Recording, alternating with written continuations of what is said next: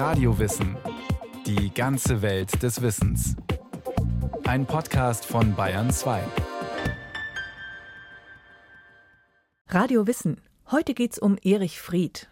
Mit 17 Jahren ging Erich Fried nach London ins Exil. Vater und Großmutter waren da schon tot, von den Nazis ermordet. Mit Wortwitz und Lust an der Sprache hat er gegen das Unrecht in Deutschland angekämpft. Dogmatisch war Fried nie. Ausgerechnet seine Liebesgedichte wurden in der Bundesrepublik dann zum Bestseller. Ein Porträt von Gabriele Knitsch. Ich will mich erinnern, dass ich nicht vergessen will, denn ich will ich sein. Ich will mich erinnern, dass ich vergessen will, denn ich will nicht zu viel leiden. Ich will mich erinnern, dass ich nicht vergessen will, dass ich vergessen will, denn ich will mich kennen, denn ich kann nicht denken, ohne mich zu erinnern, denn ich kann nicht wollen, ohne mich zu erinnern, denn ich kann nicht lieben, denn ich kann nicht hoffen, denn ich kann nicht vergessen, ohne mich zu erinnern. Gegen Vergessen nennt Erich Fried dieses Gedicht. Es liest sich wie sein poetisches Manifest. Erinnern, denken, Politik kommentieren, mahnen sind die Konstanten seines dichterischen Schaffens. Erich Frieds jüdischer Vater, ein Wiener Spediteur, starb, weil ein Gestapo-Mann ihn 1938 bei einem Verhör zu Tode getreten hatte. Hugo Fried hatte Verbindungen aufgenommen, um für eine geplante Flucht Devisen außer Landes zu schmuggeln. Man hat ihm die Magenwand eingetreten. Also ich würde sagen, es war fast ein unbewusster Selbstmordversuch, denn er hat diesem Gestapo-Mann Herrn Göttler gesagt, ich bin der Einzige, der wirklich die Verbindungen kennt. Sie brauchen die anderen gar nicht also da zu quälen und von mir kriegen sie es nicht heraus. Frieds jüdische Großmutter Malvine Stein wurde 1942 in Auschwitz ermordet. Die Erinnerung an den Holocaust lässt sich nicht trennen von seinem politischen Engagement gegen Ungerechtigkeit und Unterdrückung. Erich Frieds Leiden an dem Schicksal seiner eigenen Familie geht Hand in Hand mit seinem Mitleid für politische Opfer in Vietnam, in Nicaragua oder in Palästina. Wie ein roter Faden ziehen sich seine Erfahrungen und Erlebnisse im Nationalsozialismus durch sein Leben und durch sein Werk. Das steht außer Frage, dass das für ihn ein, so ein lebenseinschneidendes Moment war. Das ist auch ein Grund, warum er sich später so stark politisiert hat. Also es gibt eine Stelle, wo er mal äh, später schreibt, nach der Ermordung meines Vaters nahm ich mir vor, wenn ich mal Schriftsteller werden kann, dass ich gegen Unterdrückung, Rassismus und die Verfolgung unschuldiger Menschen schreiben werde. Volker Kaukoreit bis 2020 stellvertretender Leiter des Literaturarchivs der Österreichischen Nationalbibliothek, ist der Nachlassverwalter von Erich Fried. Er hat viele seiner Werke im Wagenbach Verlag herausgegeben. Dieser Mensch hatte wirklich so etwas wie, wie eine Aura. Es war ja ein kleiner Mensch, etwas gedrungen, man könnte bösartig sagen, etwas fettleibig. Aber er hat eine derartige Ausstrahlung, eine Art Karma gehabt. Das kann man sich heute nicht mehr vorstellen. Mit seiner sonoren Stimme, mit seiner Redegewalt, die er hatte, mit seinem Engagement, vor dem man irgendwo fast verstummte. Der, das muss man sich vorstellen, der hatte ein bisschen den Status in der linksliberalen Jugendszene äh, wie ein Popstar. Ich habe viele äh, Gedichte geschrieben zum Thema Exil und auch Liebesgedichte und Gedichte über Altern und alles Mögliche. Ich möchte mich aber heute hauptsächlich auf aktuelle politische Gedichte beschränken. 1986 tritt Erich Fried auf dem Erlanger Poetenfest auf, das der Bayerische Rundfunk mitgeschnitten hat. Gespräch zweier großer Staatsmänner im Himmel oder in der Hölle. Vielleicht hätte ich doch lieber ein Maler bleiben sollen, sagte der eine und ich ein Schauspieler, meinte der andere.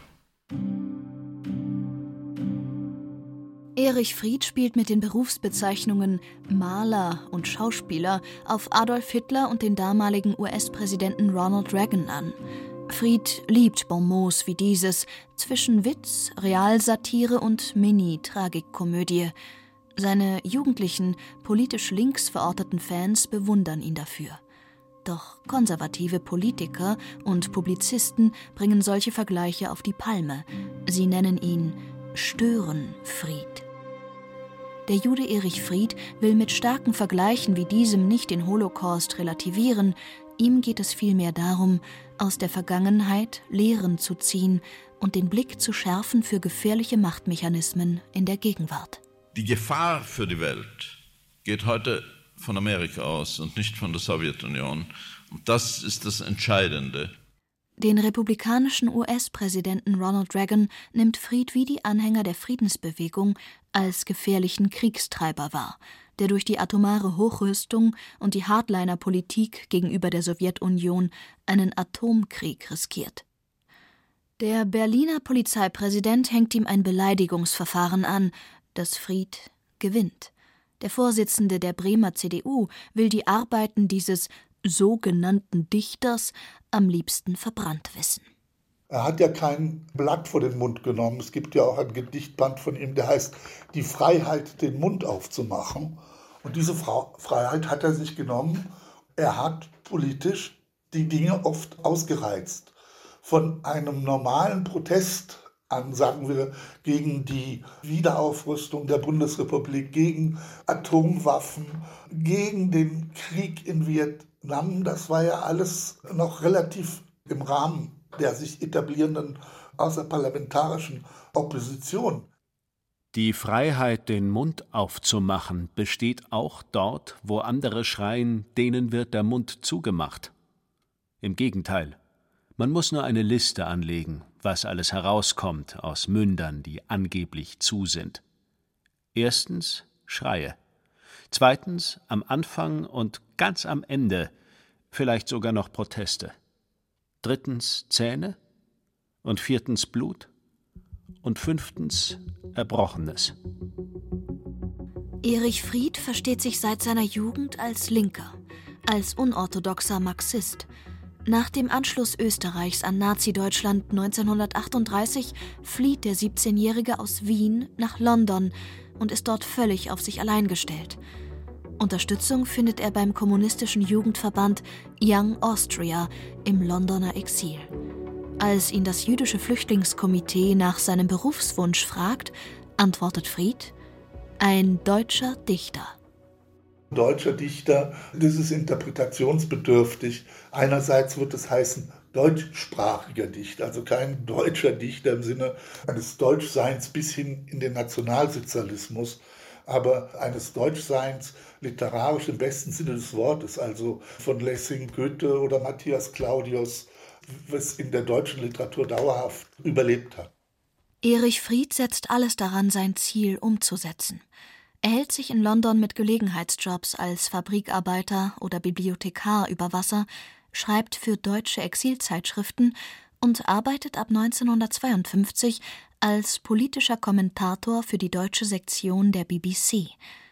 Von Anfang an engagiert er sich auch politisch.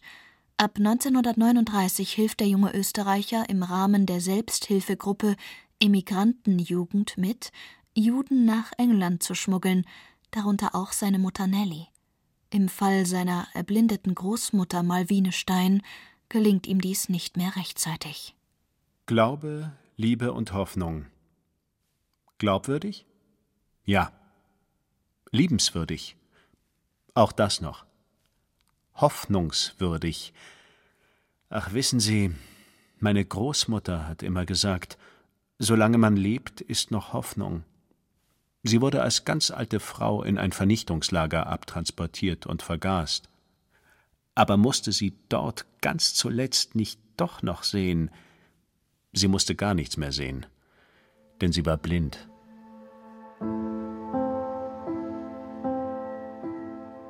So widersprüchlich es klingt, Frieds Lyrik ist auch eine Liebeserklärung an Deutschland. Eine Hassliebe verbindet den österreichischen Schriftsteller mit diesem Land. Deutschland ist nicht nur das Land der Mörder seiner Familie, sondern auch das Land seiner literarischen Seelenverbündeten. In seinen Gedichten nimmt Erich Fried immer wieder auf berühmte Kolleginnen und Kollegen der deutschen Literatur Bezug. Er schreibt sich ein in die Tradition von Andreas Gryphius, Paul Celan oder Friedrich Hölderlin und tritt in Dialog mit ihnen, greift ihre Verse auf und spinnt sie im eigenen Sinne weiter. Hier seine Replik auf Hölderlins berühmtes Gedicht Hälfte des Lebens. Hälfte von Hölderlin. Weh mir, wo nehm ich, wenn es Winter ist, die Blumen, und wo den Sonnenschein und Schatten der Erde? Die Mauern stehen sprachlos und kalt. Im Winde klirren die Fahnen. Zur Heimat wird London ihm nicht wirklich, auch wenn er über einen britischen Pass verfügt und mit seiner Familie, Fried hat sechs Kinder, bis zu seinem Tod 1988 in einem Londoner Ziegelhäuschen mit Erker wohnt.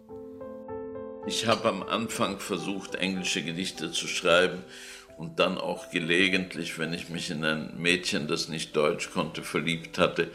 Aber ich habe das englische Gedichteschreiben bald aufgegeben. Und sogar meine Frau hat in der Zeit, wie sie noch nicht Deutsch konnte, viel weniger Liebesgedichte gekriegt, als ich eigentlich gerne ihr geschrieben hätte. Im Exil entdeckt der Schriftsteller englische Avantgarde-Dichter wie Dylan Thomas. Fried wird jenen Dichter, der bis dahin als unübersetzbar gilt, mit seinen Übertragungen in Deutschland bekannt machen. Später macht sich Erich Fried in Deutschland als erfolgreicher Shakespeare-Übersetzer einen Namen und bringt die englischen Klassiker in einem moderneren Ton auf deutsche Bühnen. Seine Übersetzertätigkeit macht Erich Fried finanziell unabhängig. Im Exil erwirbt sich der Schriftsteller eine literarische Zweisprachigkeit, die auch auf sein eigenes Werk abfärbt. Er begeistert sich für die britische Tradition scharfsinnig spielerischer Wortspiele, die er nicht nur in Shakespeare wiederfindet, sondern auch in Limericks oder beim expressionistischen Kriegsdichter Wilfred Owen. Für ihn waren politische Gedichte zu bestimmten Zeiten sehr wichtig. Vietnamkrieg, da hat er sich auf diese politischen Gedichte verschleift. Schaut man sich aber sein Gesamtwerk an, dann sieht man, dass das unglaublich vielstimmig ist und auch formal sehr unterschiedlich sein kann. Das Wortspiel ist für ihn sehr wichtig geworden nach dem Zweiten Weltkrieg, als er sich auch immer mehr mit englischsprachiger Literatur auseinandergesetzt hat, wie den sogenannten Kriegspoeten Wilfred Owen. Bei dem entdeckt er den sogenannten konsonantischen Halbreim Wund, Wind, Wand. Und das hat er dann versucht für sich neu zu beleben und sehr erfolgreich. Ich habe keinen Frieden gemacht mit den Kriegen und keinen Frieden mit denen, die Kriege planen. Und wenn sie die Herren der halben Welt sind, und auch wenn sie sagen, sie planen den Krieg nur um ihn nicht zu führen. Fried wird zum Meister der kleinen Form. Er liebt das Gnomische, wie es Volker Kaukoreit nennt. Er kultiviert das widersprüchlich Absurde und den Aphorismus. Oft endet ein Gedicht mit einer sarkastischen Pointe, die dem Leser das Lachen im Halse stecken bleiben lässt. Fried knetet die Worte durch und macht sie zu seinem denkerischen und dichterischen Material, in der Hoffnung, dass seine Verse auch Leserinnen und Leser zum Denken und im besten Fall auch zum Handeln bewegen. Die Welt erschließt sich Erich Fried im Gedicht. Und zum dichterischen Gegenstand macht er alles, was ihn erregt, bewegt, aufregt. Vom Vietnamkrieg bis zum Mund der Geliebten. Wer gegen jede Tendenz ist, wie kann der plötzlich hell begeistert für eine Tendenzwende sein? Als traumatisch erlebt Fried, dass die Deutschen den Nationalsozialismus nach dem Krieg nicht wirklich aufarbeiten. Im Gegenteil. Aus dem Exil zurückgekehrte Juden werden in der neuen Bundesrepublik angefeindet. In der Bundeswehr, so empört sich Fried in einem Interview, würden dagegen ehemalige Angehörige der Waffen-SS unter Beibehaltung ihres Dienstgrades oder einen Dienstgrad höher übernommen. Kommunisten hingegen würden von Nazi-Richtern zu Gefängnisstrafen verurteilt was im Westen passiert, hat ihm natürlich auch nicht gefallen. Die restaurative Adenauer-Ära, die Periode mit dem Kanzler Ludwig-Ära sind ja alles CDU. Ähren gewesen, wo die Schriftsteller beschimpft worden, die Intellektuellen beschimpft worden und vor allen Dingen, nachdem er dann erfahren hatte, dass der deutsche Gestapo-Beamte, der in Wien seinen Vater zu Tode gedroschen hat, ja, bis der unbehelligt blieb und äh, dann später noch eine ordentliche Karriere als Zollrat antreten konnte. All das hält ihn davon ab, nach Deutschland zu ziehen, obwohl er dort seit Ende der 50er Jahre seine literarische Heimat gefunden hat. Im Kreis der Gruppe 47 wird er, trotz des Londoner Wohnsitzes, von seinen Schriftstellerkollegen herzlich aufgenommen. Jedes Jahr verbringt der Dichter mehrere Monate in Deutschland, aber er ist dort immer nur zu Besuch. Das Misstrauen bleibt bestehen. Erst 1982 nimmt Fried wieder die österreichische Staatsbürgerschaft an, ohne allerdings seinen britischen Pass abzugeben. Vom Westen war ich enttäuscht wegen der Atombomben und zweitens nach dem Krieg wegen des unzulänglichen äh, Verhaltens in Deutschland.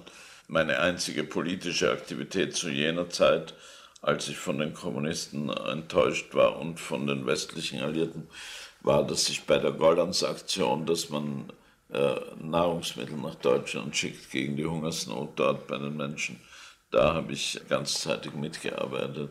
Ansonsten war ich politisch ziemlich verzweifelt über den Zustand der Welt, denn ich hatte mir so viel von der Zeit nach Hitlers Niederlage erhofft.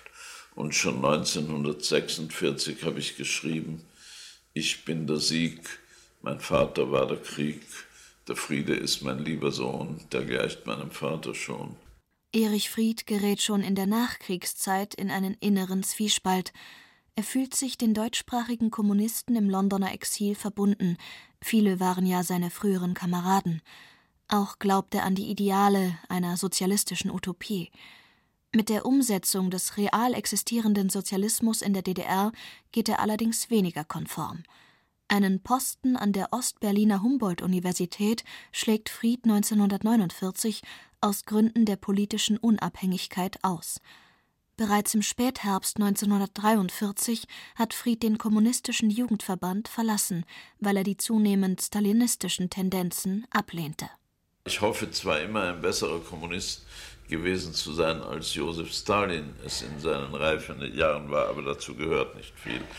Äh, ich meine, das war wohl der größte Erzfeind der kommunistischen Gedanken und Gorbatschow bemüht sich da zu retten, was zu retten ist. Erich Fried politisiert sich ein zweites Mal gemeinsam mit den Studentinnen und Studenten der 68er Revolte. Seine Forderungen werden wie die neuen Zeiten radikaler. Und Fried wird zu einer Art grauen Eminenz der Protestbewegung. Der Dichter zieht mit ihnen gegen den Vietnamkrieg auf die Straße, gegen die geplanten Notstandsgesetze der Bundesregierung und gegen die rechte Hetze der Springerpresse. Fried ist mit dem Studentenführer Rudi Dutschke befreundet, der 1968 Opfer eines rechtsradikalen Attentats wird.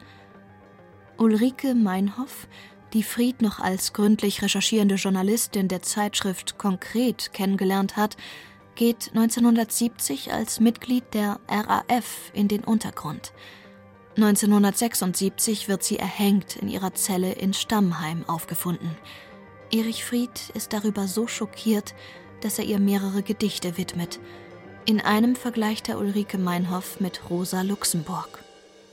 Was ich gemeint habe, ist, dass das Bild eines äußerst empfindsamen und moralisch peniblen Menschen wie die Ulrike oder die Rosa Luxemburg, dass das so verschieden war, wenn man sie gekannt hat, vom äh, dem Flintenweib, das aus beiden nach außen hin gemacht wurde. Rechte Publizisten stempeln den Dichter als Sympathisanten von Terroristen ab. In der FAZ werden seine Gedichte Mörderpoesie genannt die Zeit bezeichnet ihn als dichtenden Verschwörungsneurotiker. Erich Fried ist unbequem und will genau das sein. Den Finger legt er immer in die Wunde. Mächtige provoziert er ohne Angst vor Konsequenzen. Aber der englische Dichter österreichischer Herkunft ist kein Ideologe, sondern ein Mann mit Herz.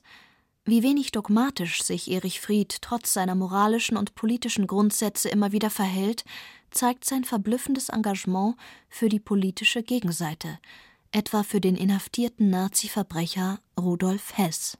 Das ist so, wie wenn ich dagegen bin, dass man den Hess in Einzelhaft sterben lässt. Hat nichts mit Sympathie für den Nationalsozialismus zu tun, sondern wenn ich mit Recht von Linken gehört habe, dass Isolationshaft eine Folter sein kann, so meine ich, dass man niemanden foltern soll, genauso wie ich gegen die Todesurteile für die Nazi-Kriegsverbrecher war, weil ich gegen Todesstrafe bin.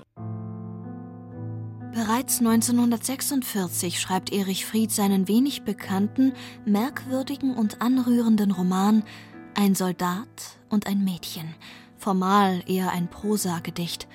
Darin ergreift Erich Fried ausgerechnet Partei für die blutjunge SS-Lageraufseherin Helga. Sie soll von den amerikanischen Alliierten im Rahmen der Nürnberger Prozesse hingerichtet werden. Ihre letzte Nacht vor dem Tod verbringt Helga mit einem amerikanischen Soldaten, einem deutschen Juden. Es ist die Liebe, die Helga von ihrer Ideologie abbringt, die Liebe und das Verzeihen ihres jüdischen Geliebten. Politik und Liebe gehen bei Erich Fried von Anfang an zusammen. Und so ist es vielleicht auch kein Wunder, dass ausgerechnet seine Liebesgedichte zu einem der erfolgreichsten Gedichtbände in der Bundesrepublik überhaupt werden was es ist. Es ist Unsinn, sagt die Vernunft. Es ist, was es ist, sagt die Liebe. Es ist Unglück, sagt die Berechnung. Es ist nichts als Schmerz, sagt die Angst.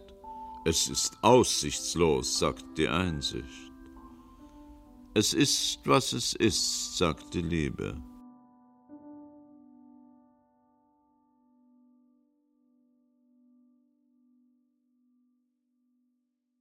Das war eine weitere Podcast-Folge von Radio Wissen auf Bayern 2. Erich Fried, der politische Lyriker. Autorin Gabriele Knetsch. Es sprachen Laura Mehr und Thomas Birnstiel. Regie Christiane Klenz. Technik Christine Frei. Die Redaktion hatte Andrea Breu.